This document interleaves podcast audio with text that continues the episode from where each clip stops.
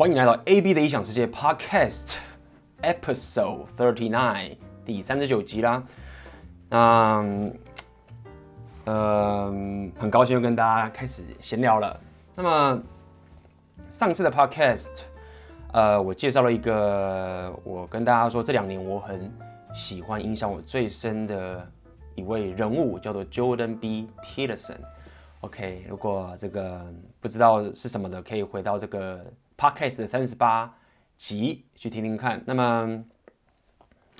有收到这不少人的反馈，那这个大家都有跟我讲说，这个想要再听听我讲有关这个 Jordan Peterson 他说的一些东西，所以今天这个 Podcast，呃，我会跟大家这个好好聊聊或者讨论，不是说讨论，是我在讲嘛。跟大家说这个 Jordan Peterson，他的一些对于我脑袋非常革新的一些想法，那给我个什么样的一个改变？OK，那基本上他他的最纯粹的一些，如果你讲说他最深刻的一些核心的的一个领域是什么？我觉得他其实是讲很多这个有关哲学、心理学跟一些神秘学的一些东西。OK，那么。之所以我会开始去聊他的东西，我绝对不会，我的意图绝对不是会让大大家只是去了解那些知识，因为大家了解我的频道，我的 podcast 其实讲的是很多有关自我提升，OK，或者旅行、创业，或者是你是追求你的异性，呃，很生活相关的东西。所以，呃，大家了解，就是当我在带入这些概念的时候，我的初衷，或者是我最想要带给大家的这个价值，一定是跟这些东西有切身相关。如果这些东西跟我现在呃频道没有关的话，我是不会去这个无脑的一路往这个里面去钻的。OK，好吧。不过呃，就开始聊聊有关这个 Jordan Peterson 他说的一些让我觉得很有趣，让我觉得呃打开我视野的一些概念吧。首先，他最有名的一个其中一个东西就是他其实是信上帝的。OK，God，他是一个宗教，但是。但我刚刚讲出他信上帝这件事情，大家在内心产生出的一个感受，我先希望大家可以先不要讲冷静，就是先稍微的去把你过去你认为你觉得那些宗教让你觉得不喜欢的那个点，或者如果你是一个无神教的无神论的人，稍微去稍等一下，意思是这样子，OK？所以我先这么说，过去的我并没有特别去想，就是信不信神这件事情，我觉得。你说我是无神论吗？我也说我不是。你说我信上帝吗？我是佛教吗？我也说我不是。但是我可以稍微归类一下，我觉得一般人会这么讨厌人家有关说是宗教分子的一些原因吧。我觉得很多人会对这个宗教这么反感的，我觉得大概有一些因素。OK，第一个是，就很多人会觉得说，可能在路上，对不对？然后有有些人就跑过来跟你讲说。OK，信上帝的永生，你不信就是下地狱，那叭叭叭这件事情，啊，就是强迫告诉你说你得信上帝，否则就怎么样怎么样怎么样。我觉得通常我们会对这个宗教人士有些反感，我觉得这是第一个原因，就是你会觉得他很无理的就跑过来跟你讲说你一定要信上帝，然后你不信就是怎么样怎么样怎么样，然后这件事情就会让我们觉得啊，我现在。生活不就是这样过？我知道我要是一个，我要让这个社会变得更好。我是我要干嘛干嘛干嘛的，或者是我知道我应该要有道德，我应该要，呃，不应该做什么坏事。但是为什么你一定要我信这个神才行呢？所以这个就会造成我们的一些反感。这是我觉得第一个对宗教反感的一个原因。第二个是，呃，我们看了很多这个新闻或者看了很多的历史，我们都会觉得说这些宗教很多时候都引发战争，比如说。这个基督教跟回教，他们在这个十字军东征那个地方发生很多战争，所以第二个会让我们对宗教产生反感的意思，就是说我们觉得这个世界就是因为有人这么狂热的信宗教，所以造成这个战争的发生。所以你很容易把这个逻辑归类到说，哦，要是没有人这么狂热的信着自己的那个神的话，那其实就不会发生这么多的争执，不会发生这么多的战争。所以我们很容易归类到说，OK。如果你是个非常狂热的宗教分子，OK，然后你又觉得别人是错的，那么其实你三炮就是引发了战争，这样讲好了。所以有一些之前听到很多的这种笑话，就是说很多少多少人就是可能说以宗教的神的为名，然后去去做一些，比如说，比如说可能像那种回教的 ISIS 啊，说哦，因为我们是信什么什么神，所以我们要做一些很残忍的事情，就以这个神为名去做一些伤天害理的事情好了。所以我觉得这是可能第二个我们会这么对宗教反感的第二个原因，就是觉得说太多的人以宗教为名去做一些很糟糕的事情。OK，那么再来，我觉得对宗教反感还有一些原因是，比如说这些圣经里面很多这些神迹，然后这些东西的故事。那比如说这个这个上帝说什么可以把一个瞎子忽然变成看得到啦，就再也不是瞎子，就种种这些神迹的故事。那对于我们现在活在这个科学的一个时代，就觉得说这些东西不科学。那你又要强迫我相信那是真的，那。三炮，你就你就是要我去对自己说谎嘛？就是我真的很想要相信说那些神奇是真，但是又没有办法证明。但是你又说它是对的，所以这件事情会跟我们现代的这个生活实在是格格不入。这样好了，就是我可以相信它是一个很它是一个很棒的故事，但如果你强迫我说这件事情是真实发生，有人就是可以飞起来，有人就是可以这样，然后完全是没办法去做这科学的解释的时候，你要我相信。你会觉得说宗教很反感，就是你要强加一些假的东西、不科学的东西，然后让我信，然后让我觉得这样才是活着的道理，就会觉得很反感。所以这是我自己觉得过去我不会那么相信说我是信宗教的，因为怎么说呢？刚刚这些所有的东西会让我觉得说，好吧。也许它是有个很棒的一个存在，但是你要完全相信这些神迹或者这些东西真的，我不信就是下地狱这件事情，我现在很难发自内心的被信服。好了，OK。但是对于相信那些人，我也不会特别去批判说他的价值观是错，只是我会觉得说，OK，我并不会这样选择我的现实观。OK，好。所以这个是一些前提啦，OK，有关这个宗教的部分。那么这个 Jordan Peterson 他说他信上帝。这个概念是这样的，他是这样子去思考的哈，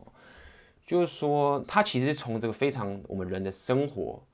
很现实、很写实，因为他是一个临床的心理学家，他是非常，而且他也是有一个科学的一个思维。那么他是这样讲，他说其实我们并不真的了解自己，人类啊，就是我们人类，其实我们的脑袋是很复杂的。那么我们必须承认，是我们不了解自己。很多时候，你自己会发现哦，对不对？就我怎么会做出我自己都不想要做的事情？就是你自己都没办法理解为什么你会做出这样的事情。有时候，这个情绪一来了，这个非理性东西一来了，你是不真正的了解自己。如果你真正的了解自己的话，OK，那你就是完全透明啦。你知道你自己在干嘛，你也知道你可以做什么，你不能做什么。但事实上，我们是不了解自己的，所以包含我，我们也不了解这个世界。OK，我们。有我们了解的，有我们不了解的，所以他的想法是这样：是说，我们活在这个世界上，那有个前提是我们并不了解自己，但是我们有我们了解的部分，还是有很大一个趋势我们不了解的。所以这个世界可以分成两个区块，就是一个是我们了解的部分，跟我们不了解的部分。OK，那么这个宗教的存在，其实就是想要去连接这两个部分。去连接这两部分，就是我们所了解跟我们不了解这个存在。OK，这是他这样的概念，就是说科学 OK，我们可能懂这物质的存在，这是我们懂的东西。但是你要了解的是，是很多时候我们的行为啊，并不是真的按照这个物质的存在。OK，我们是，我们不是活在一个当下已知的东西，很多时候我们是活在一个未知的地方。比如说一个很简单，一个叫潜力，你要怎么去？解释就是我们要活在就是我们的 potential，我们的潜力这件事情。这个概念其实就是表示什么？就是我们并不是真的活在我们已知这个东西，我们常常是活在一个很虚幻或者不存在，或者是我们一个未来的可能性的一个东西。那这就是潜力嘛。所以他的意思就是说，我们人其实并不是完全理性的，我们不是理性的，我们很多时候会活在一个我们未知的一个。的一个意图的一个倾向，OK，那么如何把这个已知的东西跟这未知的东西连在一起，这个就是宗教存在的一个部分，OK，这是他是说的。那这其实非常有趣，因为因为我是搞理工的嘛，所以很多时候我我确实是完全无法反驳一个，就是很多人在跟你讲科学的时候，因为我觉得科学这个东西实在是太太强大，就是说哦，这个是事实，或你证明了什么东西？比如说一个物体就是一个物体，一加一就是等于二，那这个东西得到证明，它才是一个真理。那么如果不经过这个科学的很严谨的证明的东西，你如果是说它是事实，或者他说它是真实，其实都是非常，你可以说非常的迷信，或者非常的呃空的，都是非常的洗脑的。OK，所以当很多时候。我们很多时候以我这样的思维，你去谈论这些很宗教的东西，或者很这些不能让科学证明的东西，你就会觉得说，哦，我们就讲爽就好了。那他不能说是真实的。但是这个 Jordan Person 说一件很有趣的事情，他说什么叫做真实？他说科学这些证明其实只是我们这个世界里面的某一个 domain，就是某一个一小块的真实，它并不是。所有世界的真实，OK，开始有这个，开始讲到这个东西，我觉得就是很难去理解部分，也我很难去解释的部分。他认为科学的真实真实没有错，但它并不是我们人我们生活所需要的最大的一个真实，或者最真实的真实。好，他讲的是 truth，还是讲这个东西？我想用这个真实的的这个这个翻译来去解释这个东西，我会比较对。他说，真正的真实其实是为我们的生活服务的，为我们的生存服务的。也就是说，科学的真实，它其实不 care 你活着还是死的。科学就是科学，太阳、火、水、冰这些东西，这些物质东西，这些科学的东西，它是不 care 你是不是活着的，它不 care 你是痛苦，它不 care 你是快乐，它不 care 你是不是悲伤，它不 care 你是想要过更好的生活，它就是某个事实。那它确实是事实，但是真正最伟大的事实，最真的一个真实，它应该是要为你的生活而服务着。OK，如果它不能让你繁衍下去，或不让你继续生存下去，或者不让你可以过得更好，不让你过着你真想要过的生活，那它就不够真实。所以他的意思就是说，科学是真实的，但是它不够真实。OK，大家去了解这中间的概念。如果我们完全的理性都跟着这个科学走的话，我们很可能就会毁灭，因为他不 care 你是不是能够繁衍下去，或是没有办法适者生存下去。所以这个 Jordan Peterson 他很喜欢把真实，或是他的信念他把真实 apply 在应用在这个达尔文的这个这个适者生存的这个概念上面，而不是放在这个牛顿所谓的纯然的科学的物质的真实上面。OK，这是他的一个思维，他认为。科学应该要为着我们的生存而服务着，而不是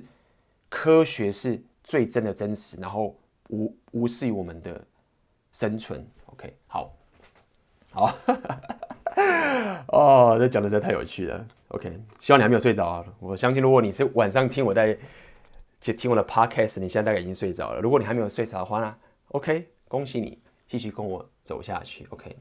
那就回到这个所谓的。上帝的一个概念，他的意思是这样子，就是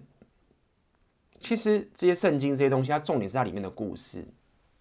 OK，那么回到刚刚就说了，我们并不了解我们自己。OK，我们的世界里面存在着这个我们已知跟我们未知的这个领域，然后宗教存在是把这两种连接在一起，让我们可以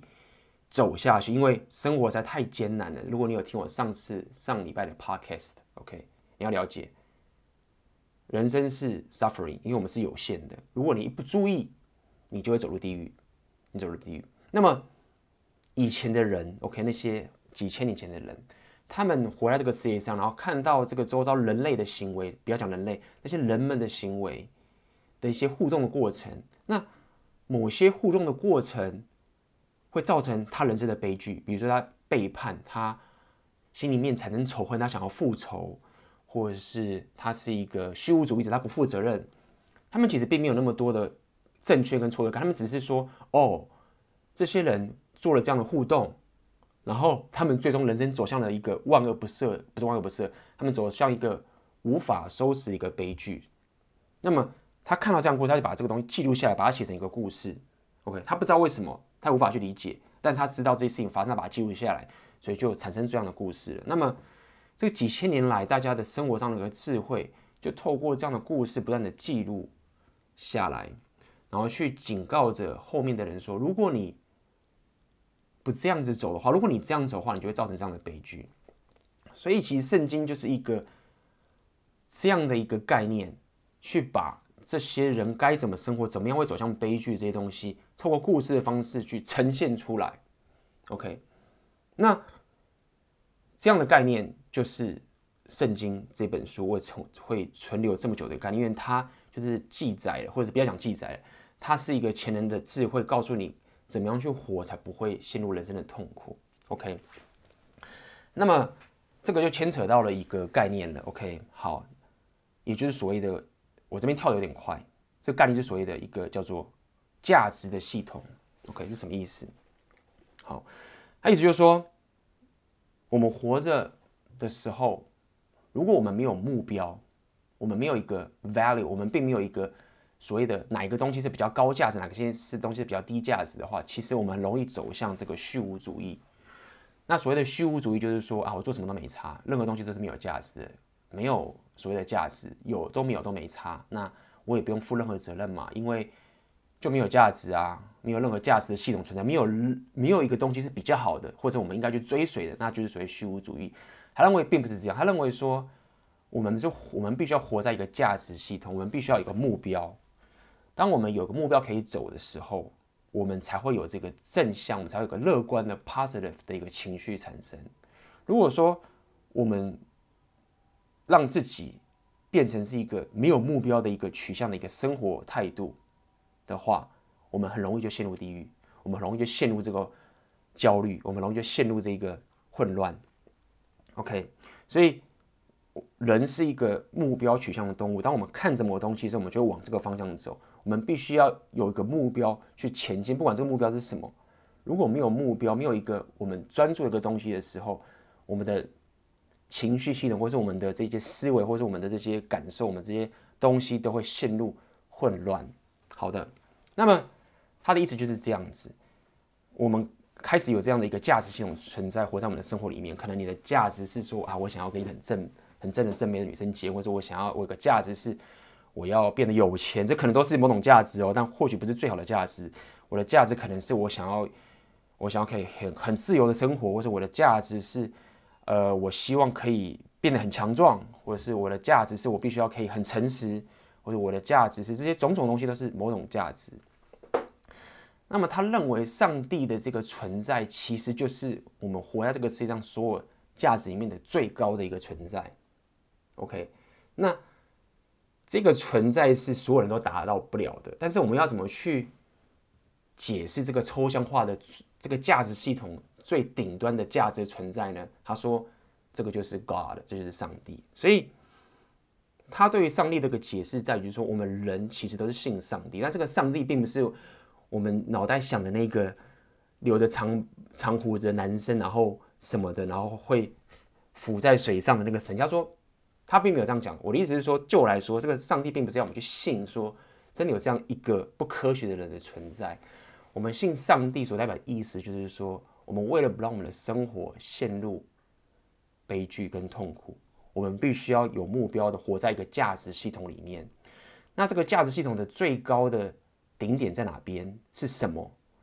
那就是一个我们永远达到不了的一个境界，或是一个存在。那那个就是上帝。OK，那。圣经这些东西是透过很多很多的故事，去把这些我们活着的一个智慧记录下来，然后告诉我们说，我们人活着就是要不断的往这一个价值系统的最顶端去走，因为没有这个价值系统的话，就变成虚无主义，我们人就会陷入悲剧。OK，那么这就是他，我对他应该这么讲。我听他在讲上帝的概念，然后我内化出来的一个结果。OK，所以他讲有趣啊。他说很多这个自认为说是无神论的人，OK，他说我不相信神的存在，但他说很好笑，说这些认为自己是无神论的人啊，其实他们活着的生活态度其实是有信仰的，是宗教，是 religious，是宗教的。OK，他说其实。你的存在不是你讲什么，或者是你你说什么这么简单的事，而是你的行为。你的行为代表着你这个人的价值观。好了，这样讲好了，你的行为，你表达出来的东西，很多时候你觉得说啊，我我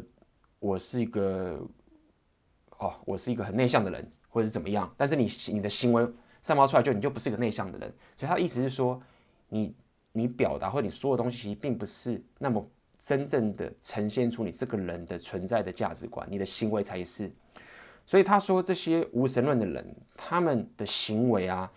其实都是在去呈现着，他们都是往着一个价值系统的价值系统的一个追求，他们并不是。真正的无神论，OK，尽管他们声称着我们不信神存在，但是他们还是往着那一个永远追随不到的那个价值观的那个价值系统去走。呼，OK，所以这就是他所谓的一个上帝的概念，我是很认同的，我是很认同的，呃，很认同意思就是说我我我的现实观是。不走虚无主义的，就是我认为价值是有高低的，没有错。但这个东西很隐晦，就是并不代表就是说有些人就是比别人还更优越或者怎么样，并不在讲这件事情。但是你的脑袋如果没有相信某一件美德或者某一件事情是比较高价值的，你怎么去活着呢？如果你说诚实跟说谎是相同的价值，那你的生活不就是虚无主义吗？这两个都没差。但事实上，假设我们 value 诚实，说出实话是比说谎要好的话，那我们就是活在一个比较高价值的一个事情。那这件事情并不是说我们要很有优越感，不是。是回到他说的，我们的目的是要让自己的生活不要陷入悲剧。那么，你如果一直说谎，你一直去产生这个憎恨，你其实就是想让自己的生活。走向一个悲剧的东西，但是我们都不想要这样走。OK，那你说为什么不想要走？为什么不想要？为什么我喜欢说谎啊？我喜欢乱搞啊？那他说，这我们回到这个讲，他就是说，生活的本质是什么？就是有件事情是你无法去这个 deny 的，去去忽略的，就是所谓的痛苦。他说，你觉得你不 care 痛苦吗？他说不，你在说谎。就是所有的情绪里面，比如说快乐这件事情，我们可以不要快乐，你可以，你可以持续的憎恨，你可以有选择性的不要快，你可以有有选择性的不要感到兴奋，这是你有办法可以去说我不要的。但是有件事情是你无法躲过，就是痛苦。如果你什么都不做的话，当这个痛苦来的时候，比如说你失恋了，你可能失业了，你可能生病了，你可能怎么样？那这个痛苦是你没有办法去。不承认的，OK，他就是这样存在，无论你要不要，他就是有，所以他认为这个是人生的很重要的本质。那么回到刚刚说这个价值系统就是这样的概念，如果你没有一个价值系统在你的人生里面的话，你就很自然的会通往这个痛苦的深渊。所以，呃，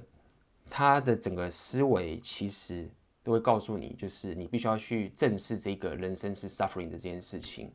那如果你不去正视，他最后就是会来 hunt 你。OK，呼，好，那么这是他有关讲这个有关，我稍微简单说一下他对于这个上帝的一个一个概念。OK，他的意思在我就稍微再总结一下，就是说，其实上帝的概念就是一个价值系统的最高端。那么这个顶端是一个抽象的概念，并不是，呃，不是，这是一个抽象的概念，然后它是所有人都达到不了的，因为我们不了解我们自己。OK，我们是不是真的可以了解我们自己？我觉得相信也很难。人类是一个很复杂的动物，那么我们必须要有这个抽象化的一个价值观在我们的价值体系里面，而这个呈现就是所谓的上帝。好，了解。那他的目的呢，就是因为人生是痛苦的。那么如果你不这样去走的话，你就很自然的会走向痛苦的深渊，而不是我们想要去哦，我比较厉害，你比较厉害，然后我的价值变成价值高。不，他的目的是我们不要走入悲剧。好的，那么这件事情再往下走，他还有一个非常一直在跟大家宣扬一件事情，就是他说他认为我们必须要做一件很重要的东西。刚有讲有到有关这个真实嘛？他说我们必须要 speak the truth，我们必须要说出真实。这件事情也。也让我思考了非常久，就是我认为这件事情对我们的生活中是非常重要。因为怎么讲？当我们在讲到说出真实的时候，我脑袋想到以前在学生时代的时候，然后，然后你会想到班上某一个同学总是会有意见，对不对？然后老师弄个规定下来之后，他就是举手说有意见，巴拉巴拉，然后弄得大家觉得很烦。然后我当时看他一眼，就会看到一个景象，就是。某个人一直很有意见的，想要去反对老师给那个规则，然后大家会想说：“你为什么不就乖乖听话就好呢？把大家弄得这么麻烦，为什么呢？”那种说出真实，就是会看到那个景象，就是某个一直很有意见的那个同学，无论你是认同他，就算你认同他，你也会还很害怕他有意见的时候，别人在攻击他的那个景象。OK，所以这个景象会让。我会去对于说出真实这件事情会这么的感到害怕跟排斥的这件事情，就是说很多时候并不是我真的怎么说去否定那个人说出的真实有问题，而是我很害怕当他说出他想说的话的时候，他把自己陷入了什么样的一个不堪的一个境地，就是大家排挤他或者什么之类的。但是这个 Jordan Peterson 说一件很很重要很重要的事情，然后我觉得他也是体现在我们现在生活的说一个部分，就是说，这个说出真实并不是那么的，不是那么的这个肤浅的，只是说我说出一件对的事情，或者我当然我们要说的对的事情，就是它并不是一个这么单纯的一个东西。他的意思是说，我们很难。去说出真实的，就像我们就是说，这个真实不是说我知道什么让我说出来这么简单，是因为我们刚刚讲真实是一个 serve，是为了你服务而存在的一个抽象的一个，不要讲抽象，是一个这样的一个概念。那么他的意思是说，就算你想要，你也并不是能够说出真正的你的真实，但是你可以做的事情是你不要说谎。你知道说，当你在说谎的时候，你一定没有来说出你的真实。但是，但是你不说谎，并并不代表你真的说出了真正的真实。OK，那我们要尽可能的，第一个不要说谎，不要说出一件你自己都知道你不想说的事情，或是你自己觉得你感到很羞愧的事情，不要说出让你觉得很羞愧的事情。这个就是往讲出你的真实迈进的一小步。那么，包含当某些时候你要了解，就是说，没错，当你说出真实的时候，你会有风险，就是那个风险，就是我们刚刚所说的。就是我们小时候看到班上某个同学对老师的这个规矩有意见，他讲出来这个真实，然后他冒了风险，就是大家可能会觉得他很烦，大家可能会排挤他。但他跟你讲说，你不说出真实的时候，你也冒了很大的风险。OK，你也冒了很大、很大、很大的风险。大家可以理解这种概念。当我们不讲出我们真正的想法的时候，很多时候真的会造成我们跟周遭人际关系变得非常非常糟糕，因为第一个，大家不知道你在干嘛，或者是。你把自己的想法真正让你无法忍耐的事情吞在这个心里里面，这个最终会发生什么样的后果？其实也是很大的风险。所以他的意思是说，他并不是告诉你说说出真实就没事，他告诉你是说你不说出真实，你也冒了很大的风险。也就是说，现在周遭你有两个事情，一个是说出真实，你要遇到的一个可怕的猛兽，它会攻击你。你哦，你说出真实会有可怕的后果。你不说说真实，你的生活也冒出很大的风险。那请选择你要的那个。那他告诉你说，你要尽可能的说出真实，因为你太脆弱，你太不知道自己了，你不了解自己，然后你的生活会迈向痛苦。而说出真实这件事情，会让你的生活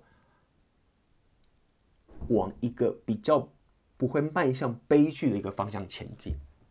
应该这样解释，OK，所以这可以套用到，就是之前我常会跟大家了解，就是讨论这个有关，比如说你追求异性也是一个概念，OK，很多这个之前男生问我说怎么追求女生，我跟他讲说你要说出真实这件事情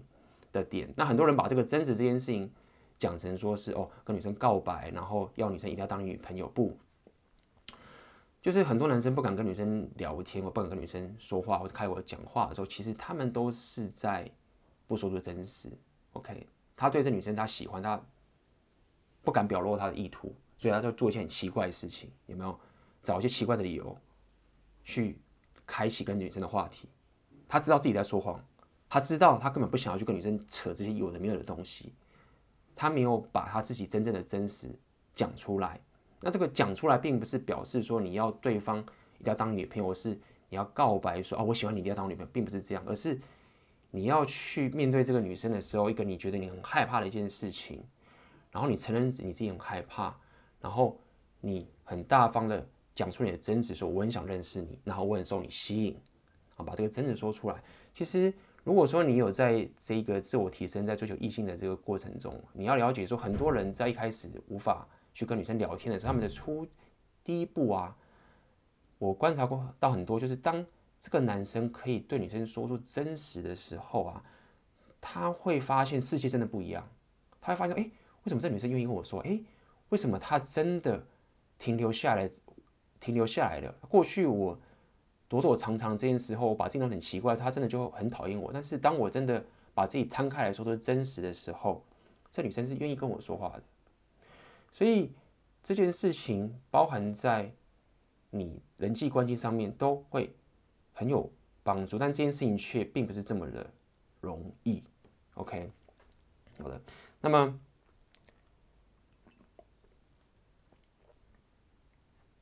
这就是他一直在宣扬这件事情。OK，那我必须承认了，我必须承认，就是说，因为我还在去，我还在去摸索他真的想要讲这件事，而且他很多时候他也自己承认是，他也并不是真的了解这个所有的东西，他也是非常的谦虚，就是说，很多时候他在一个讲座去教人的时候，他说今天这个讲座并不是我要告诉大家说我我了解很多呢，我告诉你，他说这是一个互相对话的一个过程，我讲这些东西，你给我个 feedback。很多东西我也并不懂，然后我们希望透过这样的过程，彼此去让大家可以更了解更多事情，让无知的我们在通透过今天的这番对话，可以可以大家都可以更有知一点，可以更有知一点。所以，他其实是很呃注重这个所谓的 free speech，也是这个对话的一个概念。OK。对话的一个概念，二次元的对话的概念。OK，那么这个对话，我认为并没有很单纯到只是说哦，我就是一直找人家聊天这样就也并没有，是你必须要可以去听对方讲，然后先假设说对方是真的有你不了解的事情，然后你仔细去听，因为你必须要这样假设，因为这样子你才有办法去得到东西。很多时候，我们都会一直去讲我们想要讲的东西，或者我们知道的东西。他认为这样并不是一个对话。他说，很重要的点是，当我们跟对方的行为变成是，我可以假设他有东西是我不了解的，然后我们因此这样有这样的一个行为的交流，那这个过程就会去解决我们生活上的一个苦难。对，大家听，大家会觉得说啊，这个概念不是很正常吗？本来就是这样。但是很多时候你自己想看，我们多少的时候却忽略这样的概念呢？我们一直觉得我们自己是对的，我们自己是对的，我们一直去讲这件事情，而并没有放下心来去先假设说对方也许有什么是我不知道的，因为这样才是一个所谓的 negotiation，是一个交流的一个过程。OK，那他很。相信这是一个非常强大的力量，透过对话的过程，可以让我们的生活更加美好。OK，那这也是他很常讲的一个概念，很常讲的一个概念。OK，最后一个我要跟大家说，他有个概念我非常喜欢的，他非常的坚持一件事情，就是。英文它是叫 be a monster，中文翻译的话，我觉得比较像是说，他要你当一个 monster，翻译可能叫猛兽。总之，这个 monster 意思就是说你是有能力去破坏的，你有能力破坏。他的意思就是说，他鼓励，甚至他坚信着你一定要当个可以破坏、有能力破坏的人。他说，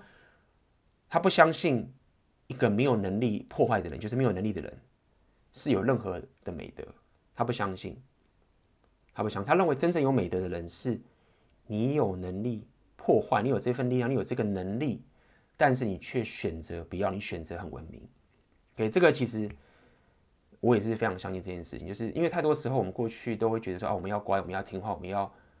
规矩，我们要礼貌，我们要怎么样怎么样这件事情。他的意思是说，这些东西并没有办法让你去面对人生的这一个困境。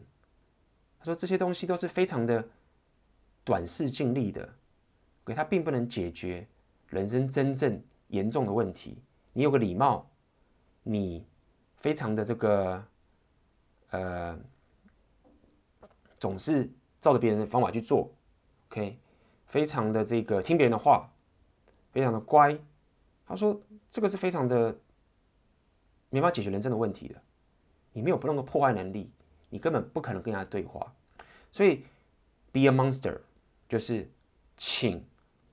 好好的成长，让自己是有能力破坏的这些情形。那这个东西它有很大的好处，就是在于说，他认为。当你在跟人家对话的时候，当你在跟人家谈判的时候，你在跟人家 negotiate 的时候，很多人在跟人家 negotiate 的时候，如果你没有办法说不，你没有办法说不要的话，你是不能跟人家 negotiate。OK，当我在跟你谈判的时候，我要买你这个东西的时候，我必须要有能力说我不买，我才有办法跟你谈判。他认为这是这个前提。如果我没有办法说不的时候，我根本不能跟你谈判。所以，be a monster 就是。当一个猛兽，让自己可以变成一个猛兽，这件事情是帮助你的，在人生的过程中可以跟人家对话，可以跟人家谈判，那么才可以让你的生活不要陷入悲剧。所以这也牵扯到他讲个很有趣的事情。他说，一个男人，OK，如果你是一个 harmless，就是你是一个没有任何破坏能力，你是一个无害的一个男生啊。他说，女生不会喜欢这样男生的。而他讲，而且他讲的更更有效，他说女生讨厌一个。没有伤害能力的男生，没有能力的男生，女生讨厌这件事情。他说，女生喜欢的男生是这个 dangerous 危险的，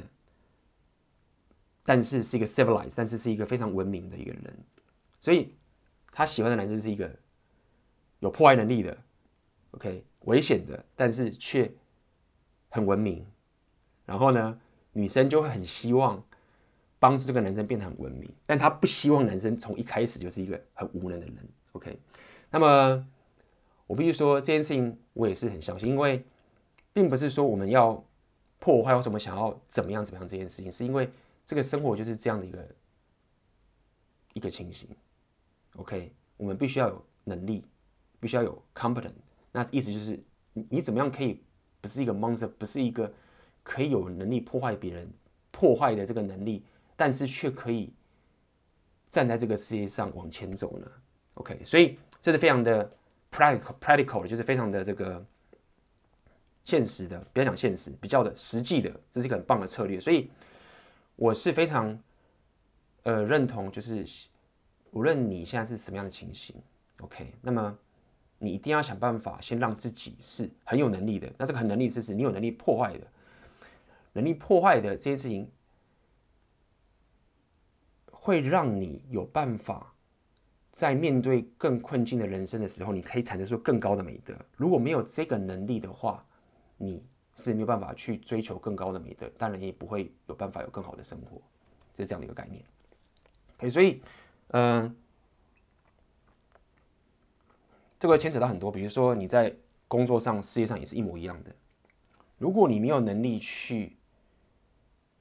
让自己是很有能力的去。找到下一份工作，或者找到你任何想要的工作，你没有这个能力的话，你就没有办法去离开你现在这份工作，是一样的道理。你必须要可以不断的去提升自己，OK，让自己是有能力说“我不要”，那你才有办法去在这样的一个职场上面去创造你更高的一个价值，好吗？OK，那么这就是今天跟大家分享就业变成的一些概念。OK，几个重要的，一个是他认为。这个上帝的存在其实是所谓的一个价值体系的一个概念。那么，上帝就是一个在这个价值体系的最高的一个顶点，然后是没有人可以达到的。那我们活在这个世界上，就是要可以去追求这样的一个价值。OK，没有价值体系就没有上帝；有价值体系，那那个就是上帝的存在。最高的那个东西就是上帝的存在。那么再来是你要说出真实，我刚刚讲的 OK，努力的说出真实，然后并且了解，就是说。说出真实会有风险，没错，但是不说不说出真实也有风险。两个猛兽在那边，你选你要的那一个，OK？那么我强烈建议大家开始，至少第一个不要说谎，第二个不要说出让自己觉得很羞耻的事情，不要说这些事，不要做自己觉得羞耻的事情。OK，这是通往说出真实的的最基本的第一个小步。那你是不是真的能说出真实的这件事情，却并不是那么容易达到？但是这是我们要努力的目标。最后一个，be a monster，不要当一个无法破坏的人，因为这样代表你没有能力。OK，我想讲这个破坏是非常的尖锐的字眼，非常的这个不好听，或者非常的有点误导的字眼。但是必须说，至少他绝对是比一个你是没有能力、harmless、完全无能的人还要好的一题的一个解释。好了，这是语言的问题，请让自己是变成有能力去破坏的人。那但是也要是文明的。那在这样的情况下，你才会够强壮。那我觉得这不管是针对你的感情生活，或是你的事业，或者是你的人生，我觉得都非常非常有帮助。OK，最后记得你勾选要对话，对话这件事情很重要。要先假设别人知道你不知道的事情。OK，OK，、那今天这个就是这个 Jordan Peterson 的一个介绍。OK，那么希望。大家就是从这个地方可以得到一些帮忙，对你人生会有一些想法。那未来我还会再去讲他很多很多东西，就是诚如今天这个 podcast，我必须说，我觉得很努力的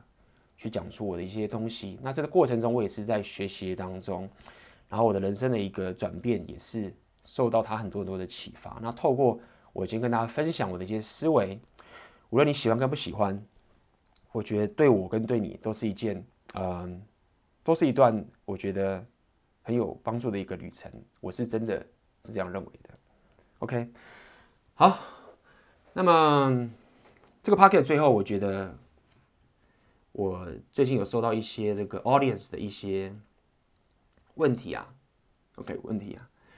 那么所以我呃在通过这个 podcast，我会念出这些 audience 就是你们的这些问题，然后我就直接在这个 podcast 回答里面。我挑出几个，呃，这个大家的问题，然后回答给大家。那么，来了 Q&A 时间呢？呼，来，我先喝一口水啊。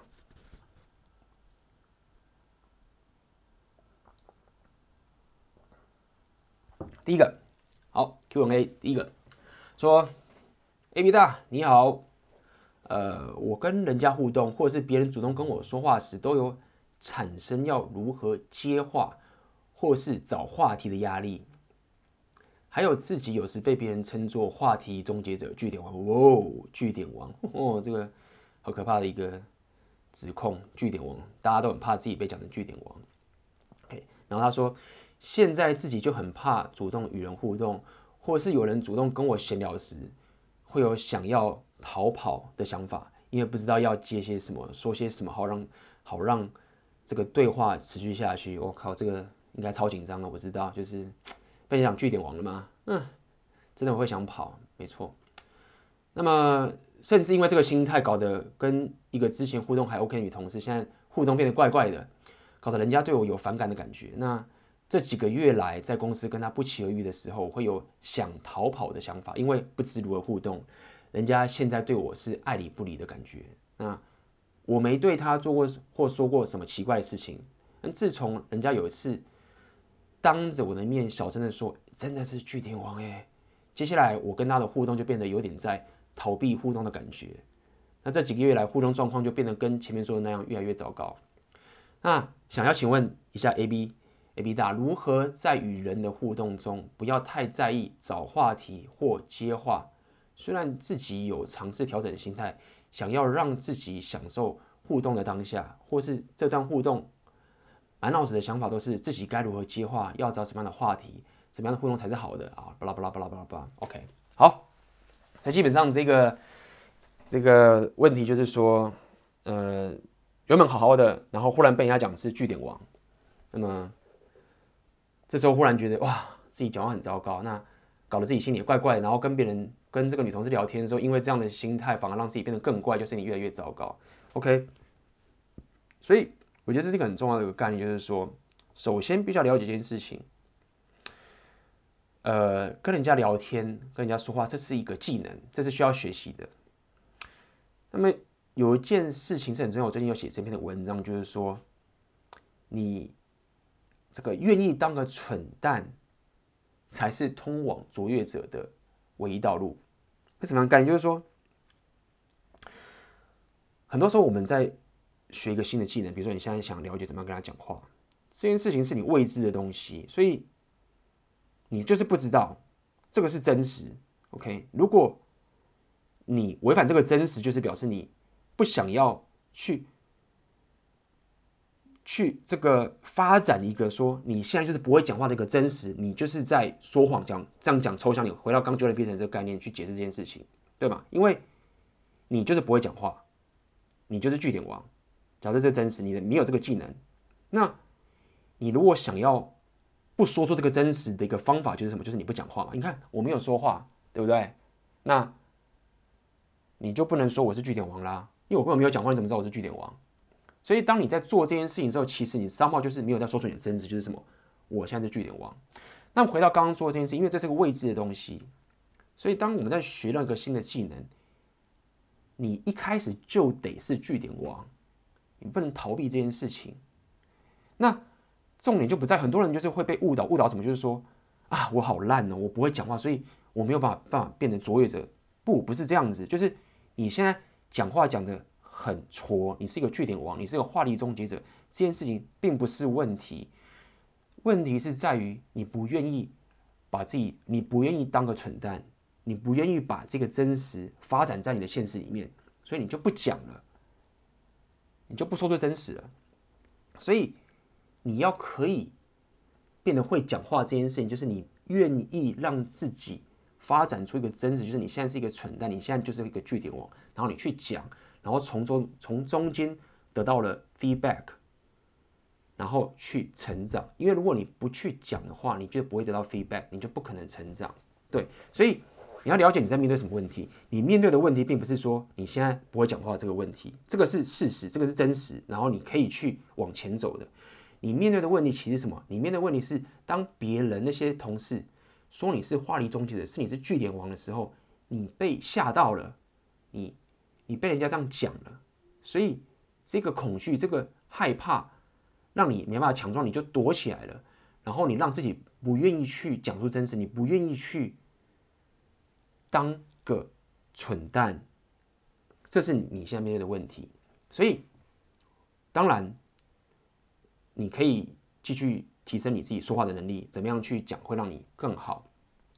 但是呢，很多时候你的心态会很重要，因为当你现在觉得自己是据点王的时候，所以你现在遇到你这个女同事，你就是因为没办法表露你的真实，所以她其实并不是你们之间的互动，并不是因为你是据点王这个你说话技巧不好的这件事情而造成你们之间的沟通或者你们现在的关系不好。你现在最大问题就是你不愿意当个蠢蛋，你不愿意去。说出你的真实，造成这个气场很奇怪的这个情形。所以讲白点这样好了，如果说今天我我愿意当个蠢蛋，我也承认我自己是个据点王，我知道我就是这么这么的不会聊天，那我也接受这件事情。但是我就知道我要变得会讲话，我就是必须要当个蠢蛋。那么当我在跟我这个女同事聊天的时候，那我据点王了，我就会说：哎，你知道吗？我现在就真的是据点王，然后不知道该怎么跟你说好，但是我就是想跟你说话。然后你看着他这样子，这个情形都会比你现在弄得畏畏缩缩的不跟他说好，因为刚刚这件事情其实就是完全很直白的去接受我现在就是句点王这个事实，而且我不因此感到羞愧，而且我也知道我现在当个蠢蛋，就是让我未来可以跟你讲话讲得更好，或是让我未来可以跟别人互动互动得更好。OK，所以这是我给你的建议，记得你要愿意当个蠢蛋，你才往下去练习。因为这是个未知的环境，你就是真的什么都不会。那么，最终你愿意当蠢蛋，你再从中间得到 feedback，这是下一阶段的事情了。你再去改善，你怎么去不当个据点王，让你自己做得更好。OK，但这个前提就是你必须要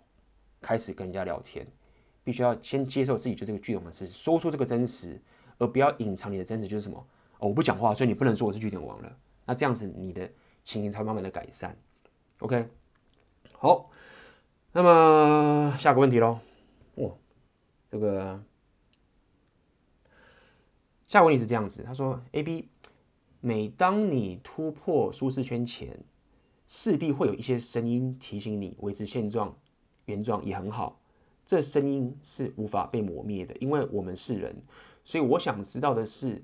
每当一个新的选择出现在你生命中，面对不确定的未来，你是如何跟这些声音对话的？”OK，所以说。简单来说，就是每当我们都有一些目标，我们有想突破一些舒适圈的这些过程。那么，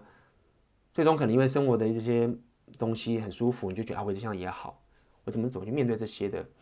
呃，没错，这是很重要的问题。我必须说，可以让我不断的提醒自己，不要维持现状的点啊，并不是因为说我真的那么厉害，可以一直去面对未知。其实，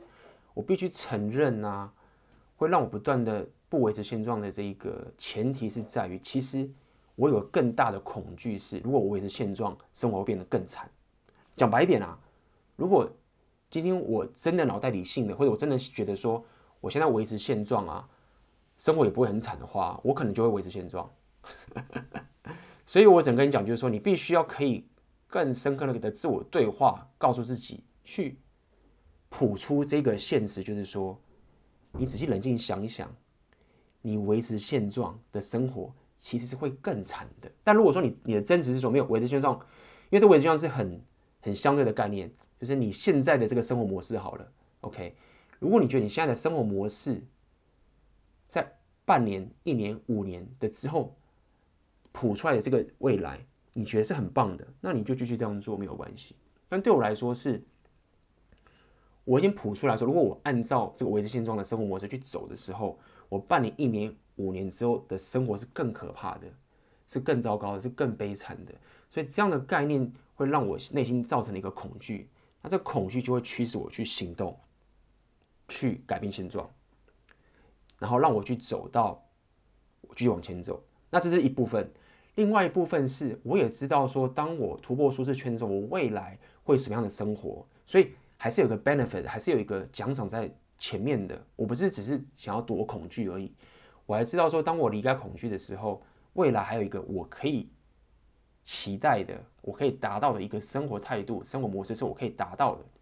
所以这两个东西，我等于是一直活在这两个东西的这个之间，让我的动力可以继续往前走。OK，所以这是我可以给你的一个解答。如果说你觉得说你应该往前走，但是你会觉得说。我现在过老舒服，我真的不想动。你知道你该往前走，但是你却懒惰，或者是你却维持舒适圈，留在这个地方的时候，我强烈建议你要去把你刚刚那个你不行动的这个结果写下来，半年、一年、五年后写下来，写出来，让这件事情不能再逃避，在你不去看它，你要看它，以及去看你未来真的可以得到你想要的生活态度是怎么样，也把它写下来，然后看着。这样子就会让你可以继续往前走，可以走多少不知道，但是会帮助你不会一直被瘫痪在那边。OK，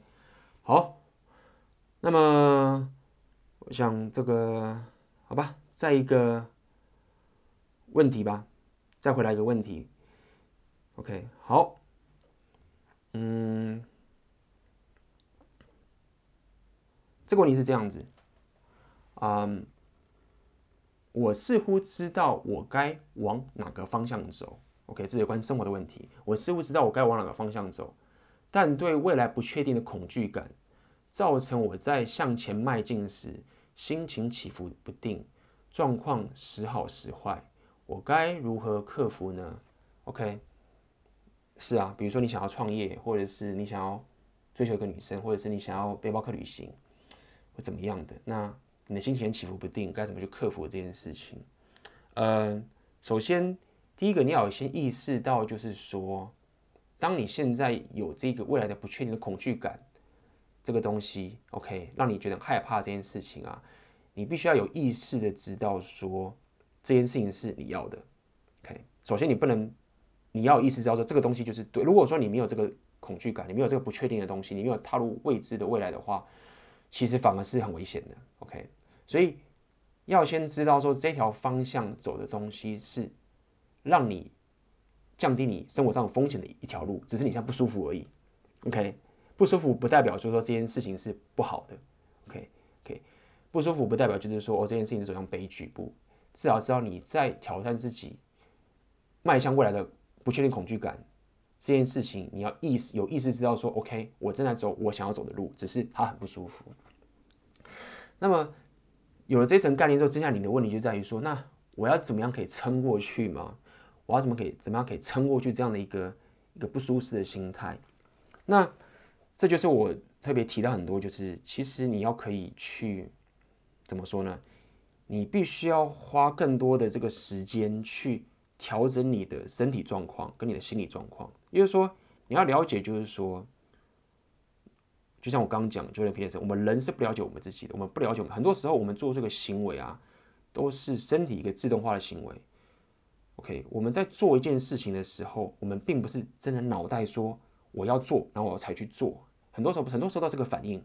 你的情绪来了，你想要骂人，很多时候你并不是说 OK，我想要骂人，然后我骂。很多时候你在骂人之后的一个情形是，我骂人，然后才觉得哦，刚刚干嘛骂他？你会变这个情形。所以要了解这件事情是，你的身体，不管是你的脑袋，或是你的情绪，你的这些动动力。它并不是受到，它并没有受到你完全的控制。OK，你要先有这一层体认，但是并不代表说你不能去滋养它，让它尽量朝着你想要的方向走。你可以把它想象成，它就是你脑袋一个 AI 系统，一个自动的一个系统。OK，你平常怎么喂食它，它在帮你做事的时候，就会尽量的往你希望的方向走。所以你并没有完全的对它的掌控权。但是你可以用你的方式去养它、喂食它，让它在帮你做事的时候，它尽量的做你想要做的事情。这样讲好了。所以回到刚刚你说的，你既然有意识知道你现在往对的方向走走，但是你情绪上却很难煎熬的点，就是在于说，现在这个 AI 系统、这个自动系统，你过去并没有花时间去好好的喂食它，它。你希望他帮你做事的这个食物，OK，所以你就会受不了。那意思就在于说，你就必须要好好的喂食你的身体，你好好喂食你的情绪，好好喂食你的生活习惯，通过这些东西去让你的这个脑袋的不受控的 AI 系统，可以比较受控制往你想要的方向前进。那这个细节该怎么做呢？就会扯到很多了。好，你要。吃健康的食物，你要有充足的睡眠，你可能可以冥想观察自己的情绪。你平常要习惯讲出真实，这个很重要。因为当你不讲出真实的这个很重要概念哦，当你不讲出真实，当你一直在说谎的时候，你在做的事情并不是在说什么，你在欺骗别人或是让别人难过。我想，当你在说谎的时候啊，最大的破坏力不是说什么啊，别人会难过，或是我们伤害别人，不，他的。错误，它的不好的点不在这里，因为很多时候你讲出真实，反而让人家难过，让人家难过这件事情，并不构成这个你觉得说谎是不好的这个理由。虽然说它确实是会让人家难过、不舒服，因为但是很多时候你做对的事情，别人会不舒服啊。OK，所以说说谎这个事情有一个很不好的点，就是在于说你在喂食这个刚你不受控的 AI 系统，可能是情绪、动机系统什么这些东西，你在喂食它不好的东西，那。当某些事情发生的时候，你希望这些事情是你想要的东西发展，但是这个 AI 系统，因为你过去喂食它的这个说谎的东西，它就会没办法自动的去做你想要做的事情。就是你刚刚讲的，你明明知道这一份不确定感是你想做，但是你就是起伏不定。为什么？我并没有说你过去说谎，我只举个例子，就是这个 AI 系统啊，是你平常就必须要去培养它的，让你在。未来在做你想要做的事情的时候，它才会自动的帮你工作。如果你没有花心力、花心思去培养它，喂食它正确的食物，它就没有办法让你工作。所以，很多这些成功者、很多这些厉害的人，他并不是真的本质上比我们厉害，他是因为他花了很多的努力去养成这个习惯，吃健康的食物、充足的睡眠，或是说出真实，所以他花了很多心力去培养这些。他不能掌控你的 AI 系统，那当事情发生的时候，这些人就会帮你工作。但很可惜，你现在的 AI 系统，它就是没有帮你工作。所以这是一个长时间的一个自我提升的过程。OK，好，那么今天拍就到这边啦。我是真心希望大家很喜欢。那么如果你对这个 podcast 有任何的建议或者什么的话，欢迎在下面留言给我，或者私信给我都好。那么我会未来的这个 podcast，我还会呃尽可能的在尝试做更好的这个价值分享给大家。那么今天这个 podcast，我必须说是我呃还一直在构思，一直在学习这个东西。那我非常非常希望这可以带给你非常棒的帮助，因为它带给我的生活有非常大的转变。OK，那么就趁我刚刚说的。在未来的时候，如果你还喜欢 Jordan Peterson、Jordan Peterson 的这些东西，我也会非常愿意的分享我对他带给我的这些知识，然后我也可以再分享给大家，好吗？那么今天的 Podcast 就到这边结束喽，那我们就下次见啦，拜拜。